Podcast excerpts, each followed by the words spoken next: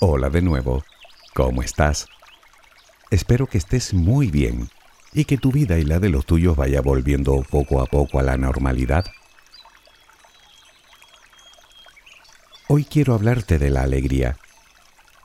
Me han pedido varias veces que hable de la tristeza. Lo que ocurre es que, sinceramente, me parece un tema, digamos, difícil de manejar cuando lo que pretendo es que concilies el sueño. No sé, me parece triste. Por eso he decidido hablar precisamente de lo contrario, que si lo piensas, es como si en vez de hablar del veneno, habláramos de su antídoto. En mi opinión, bastante más útil, ¿no crees? No obstante, no nos confundamos. Yo no voy a poder alegrarte si estás triste, pues eso depende de ti y de las ganas que tengas de sentir esa emoción. Pero igual sí que puedo darte algunas pautas que te puedan acercar algo más a ella.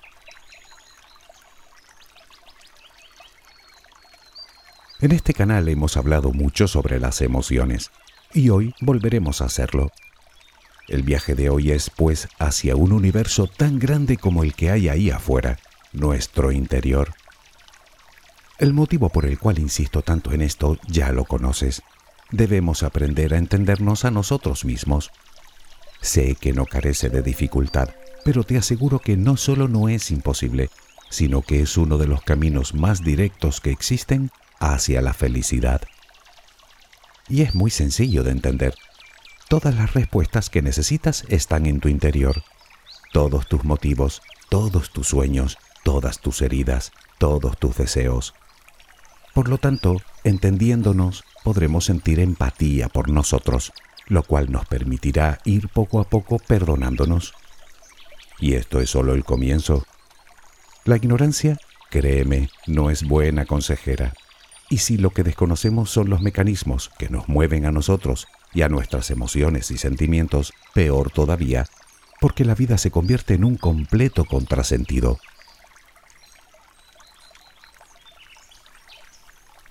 Como te decía, hoy nos centraremos en la alegría, una de las emociones que junto a la ira, la tristeza, el miedo y el asco se consideran primarias aunque algunos autores introducen también la sorpresa dentro de este grupo. Pero, ¿qué sabemos de ella, de la alegría? ¿Para qué sirve? ¿Hay más de una? ¿Qué podemos hacer para sentirla? Antes pensábamos que era un simple estado de ánimo sin más utilidad que la de estar alegres. Afortunadamente, hoy sabemos algunas cosas más.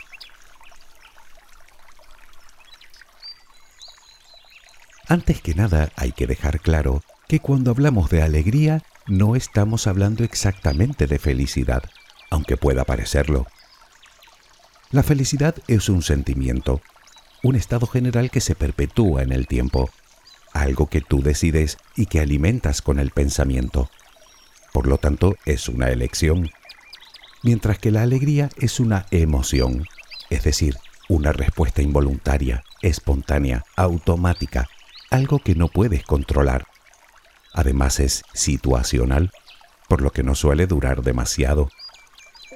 Claro que eso de que no se puede controlar es hasta cierto punto un tanto engañoso. Es verdad que no puedes sentir alegría cada vez que quieres, pero sí te puedes exponer a estímulos que te alegren en el momento en el que lo necesites, como si es un simple pensamiento. Sí, lo que oyes, lo cual, si lo reflexionas, verás que no deja de ser una gran ventaja. La alegría, como el resto de emociones básicas, es universal e innata, es decir, que todos sentimos lo mismo, como parte de nuestra naturaleza. Quiero decir que si tú estás alegre, cualquiera es capaz de saber exactamente lo que sientes, al igual que si estás triste, porque la sensación es idéntica para todos. Sin embargo, es obvio que no todos sentimos lo mismo ante los mismos hechos. En el momento de recibir un estímulo determinado, nuestro cerebro, de forma inconsciente, realiza una evaluación que da lugar a una interpretación completamente subjetiva. Por eso, lo mismo que me hace sentir alegría a mí, no tiene por qué alegrarte a ti. Y lo mismo ocurre con la tristeza, o la ira, o el miedo, o el asco, o la sorpresa, si decidimos incluirla, Dicho de otra manera, todos sentimos las mismas emociones, pero no todos por las mismas razones.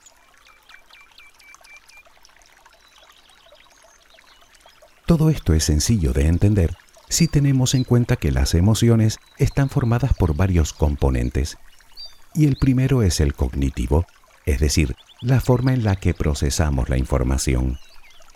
Luego está el componente fisiológico, que se refiere a los cambios que sufre nuestro cuerpo ante esa emoción, cambios producidos por alteraciones en nuestro sistema nervioso y endocrino, presión sanguínea, dilatación de las pupilas, sudoración, ritmo de la respiración, etc.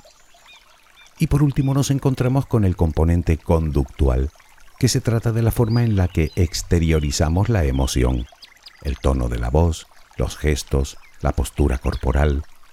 Obviamente del primer componente derivan los otros dos, es decir, que según procesemos la información ante un estímulo, así reaccionaremos. Tal vez la pregunta es, ¿qué sentido tienen las emociones? O dicho de otra manera, ¿para qué sirven? Bueno, como sabes, la naturaleza no suele perder el tiempo en crear algo que no sirve para nada. Por lo tanto, todas ellas cumplen varias funciones completamente adaptativas que han contribuido decididamente a la supervivencia de nuestra especie. Centrándonos puramente en la alegría, sabemos que tiene numerosos beneficios tanto para nuestra salud física como mental, ya que nos ayuda a regular no solo determinados sistemas fisiológicos, sino también psicológicos. Sus funciones, te podrás imaginar, están íntimamente relacionadas con el placer y la felicidad, y por ende con el bienestar general, y todo gracias a la liberación de distintas hormonas o neurotransmisores como las endorfinas, la dopamina o la serotonina. Y puede que esto no te diga nada, pero lo cierto es que hablamos de una respuesta absolutamente opuesta al estrés, ya que mientras se liberan distintas hormonas que nos hacen sentir bien, disminuyen los niveles de otras que producen en nosotros sensaciones contrarias, como el cortisol, precisamente la llamada hormona del estrés. Para que te hagas una idea, es como si cada vez que sientes alegría, tu cerebro te drogase sin necesidad de tomar ninguna sustancia.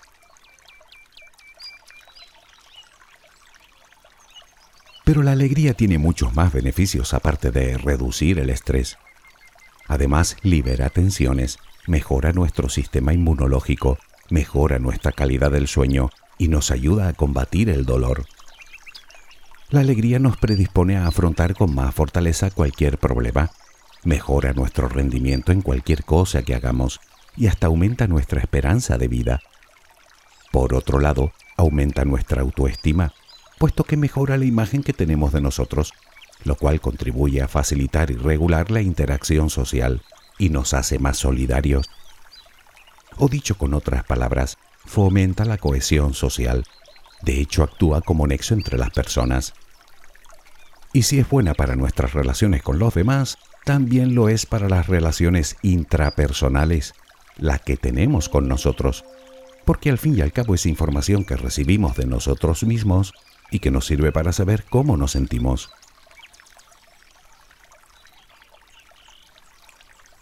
Pero nos queda otra función más, tal vez la más interesante de todas, la función motivacional. Verás, las emociones no solo dirigen, sino que potencian nuestros comportamientos, y es precisamente la alegría la emoción que más incentiva la acción por nuestra parte. Analicemos esto. La alegría surge de una meta cumplida, o de un reto superado, o de un encuentro agradable, o de la simple atenuación de un estado de malestar o sufrimiento. Y si tenemos en cuenta que todos queremos estar alegres, es lógico pensar que promovamos diferentes conductas con el fin de sentir otra vez esa sensación de placer. Es decir, seguir superando metas, seguir persiguiendo sueños, seguir haciendo cosas que nos resultan placenteras, seguir buscando encuentros agradables. De hecho, se considera todo un reforzador de conductas, por lo que hablamos de uno de los principales factores que nos ayudan a perseguir metas a medio y largo plazo. Ahora bien, todas las alegrías no son iguales. y es así que existen de varios tipos. Al primer tipo se le llama alegría auténtica. Se trata de una alegría real y sentida que promueve un estado de ánimo positivo y sensación de felicidad. Aparece de forma natural y la mostramos abiertamente al exterior. Vamos, lo que consideramos alegría con mayúsculas. Por otro lado tenemos la alegría hilarante, una de las más comunes, por cierto. Es la que surge, por ejemplo, cuando te cuentan un chiste. No tienes por qué estar alegre en ese momento, pero te partes de risa. Tenemos la alegría derivada de la hedonía, es decir, de la experimentación de placer o de la evitación de lo que genera malestar. Es la alegría que sientes cuando te vas de compras, por ejemplo. También tenemos la derivada de la eudaimonía, que para resumirlo es la alegría que sentimos ante la autorrealización. Por ejemplo, cuando cumplimos un objetivo o un propósito que nos habíamos marcado, incluso con la simple búsqueda y persecución de un sueño.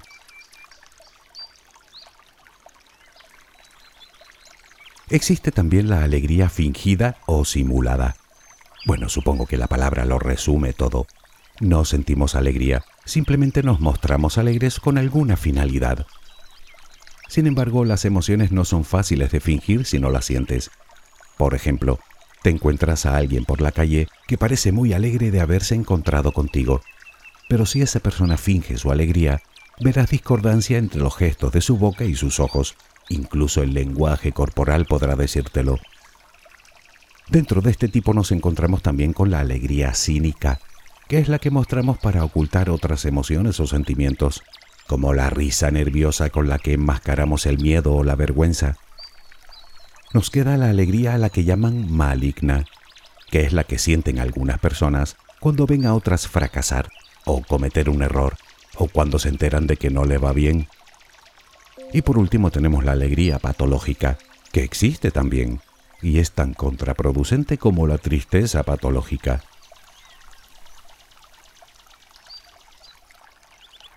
Pero hoy hablamos de la alegría auténtica, la que supongo que todos queremos tener. Y puede que te suene a broma, pero no lo es, habida cuenta de los innumerables beneficios que tiene para nosotros. Aunque puede que estés pensando que tú también quieres estar alegre de forma auténtica pero que te resulta muy complicado. Bueno, podría ser, pero debes saber que es algo susceptible de ser entrenado. Sí, puedes entrenar la alegría, puedes promoverla. ¿Cómo? Pues para empezar, trabajando para conocerte mejor, pues sólo así sabrás qué cosas logran alegrarte y qué cosas te la roban. Puedes intentar recordar esas situaciones que te han hecho feliz a lo largo de tu vida, o incluso en el último año, y volver en la medida de lo posible a ponerlas en marcha. No obstante, considero mi obligación decirte que si no puedes, si crees que te va a resultar demasiado difícil, siempre tienes la opción de pedir ayuda a un especialista, que como te digo siempre, ellos están ahí para ayudarte.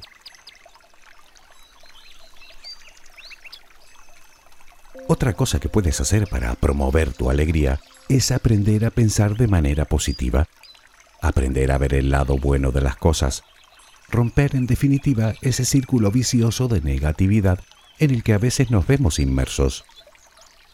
Te decía que la alegría mejora nuestro autoconcepto, pero también funciona al revés. Por eso se recomienda trabajar para mejorar el concepto que tenemos de nosotros mismos. Trabajar la asertividad, la empatía y la habilidad de resolución de problemas además de aprender a aceptar las críticas y los juicios de los demás. Aunque si hablamos de aceptación, todavía es más importante aprender a aceptarnos a nosotros mismos, lo que nos permitirá tratarnos con el respeto y el cariño que merecemos, algo fundamental para nuestra salud a todos los niveles.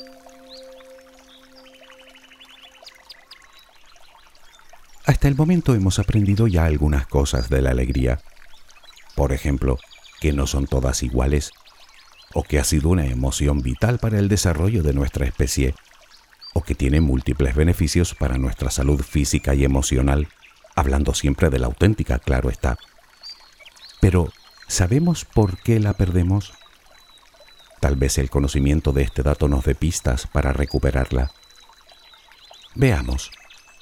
Lo normal es pensar que para estar alegre es condición sine qua non no tener problemas, o estar perfectos de salud, tener la pareja perfecta, tener la familia perfecta, un físico perfecto, la riqueza perfecta, tener pensamientos y sentimientos perfectos. si encuentras a alguien así, por favor dímelo, porque yo también quiero ver un milagro. no, no es necesaria tanta perfección para estar alegres, ni mucho menos. Porque si lo piensas, verás que la alegría no nace del exterior, sino del interior. Dicho de otro modo, la alegría la llevamos dentro, en todo momento. Solo hay que aprender a ponerla, digamos, en primer plano. Pero, ¿cómo? Bueno, verás que no es tan complicado. ¿O sí? Porque como te dije antes, todo depende de las ganas que tengas de sentirla. Y esto nos lleva a la primera de las recomendaciones.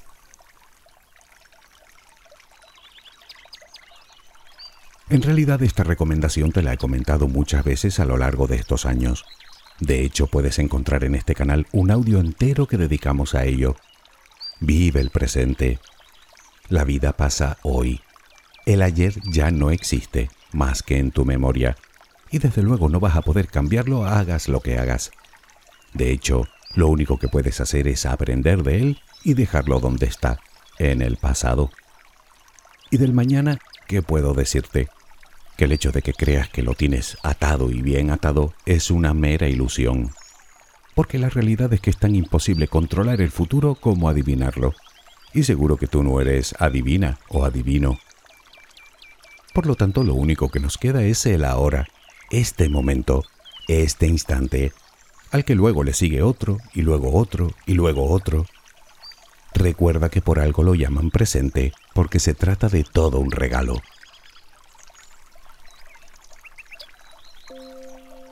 Algo que también hemos dicho muchas veces aquí es que las emociones se pegan, como un virus. Si estás todo el día con gente triste, malhumorada, resentida, con gente negativa y sin ilusiones, que sepas que tú vas a terminar igual. Así que rodéate de gente positiva y alegre, que te transmitan ilusión y esperanza.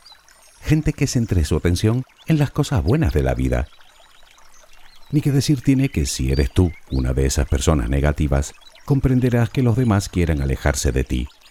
No dejes que eso ocurra, por favor, que no te conviene.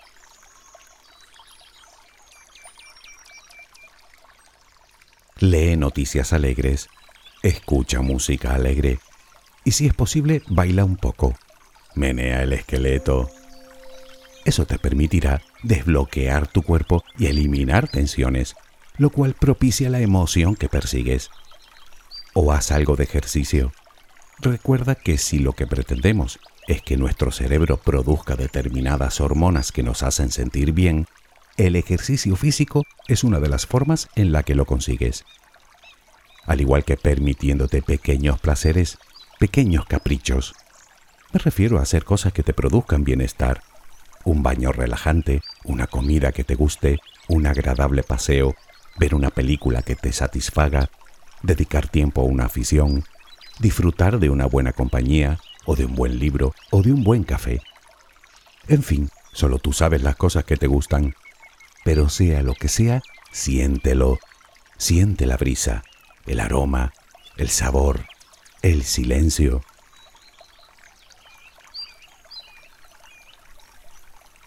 Encuentra el sentido a tu vida, el por qué y el para qué y recuérdalos cada vez que te levantes de la cama. Ponte retos, persigue tus sueños, sal de tu zona de confort. Aprende lo que sea. A nuestro cerebro le encanta aprender, aunque se muestre perezoso. Todo es cuestión de ponerle ganas. Y sobre todo, cambia la queja por la gratitud, que saldrás ganando. Y ya que hablamos de retos, ¿qué tal estar toda una semana sin quejarte? Solo una semana. Cada vez que te venga una queja a la mente, sea de lo que sea, del tiempo, del tráfico, de la economía, de alguien en particular, no lo digas, no la expreses. Al principio cuesta un poco, pero poco a poco irás cayendo en la cuenta y terminarás por eliminarlas por completo de tu vida, porque eso sí que es un veneno.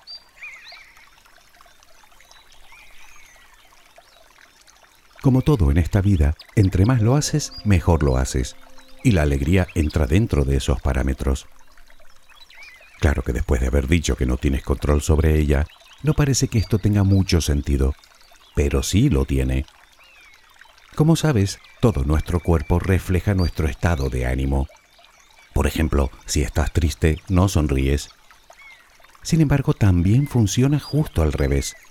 Tu cerebro es capaz de percibir tus gestos y tenderá a seguir sus dictados. Me explico. Si en vez de encorvarte, te yergues y caminas con paso seguro y decidido, estarás enviando a tu cerebro mensajes que hará que se sienta más seguro y confiado. Así de simple.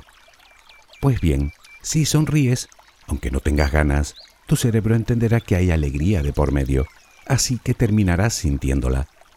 Puede que no al principio, pero sí con un poco de práctica. Puedes ayudarte de un pensamiento, de un recuerdo agradable, de una experiencia placentera. Ya, que sigues sin tener ganas. bueno, ¿y por qué no lo intentas? Al fin y al cabo solo tienes que sonreír, algo que yo sé que sabes hacer muy bien.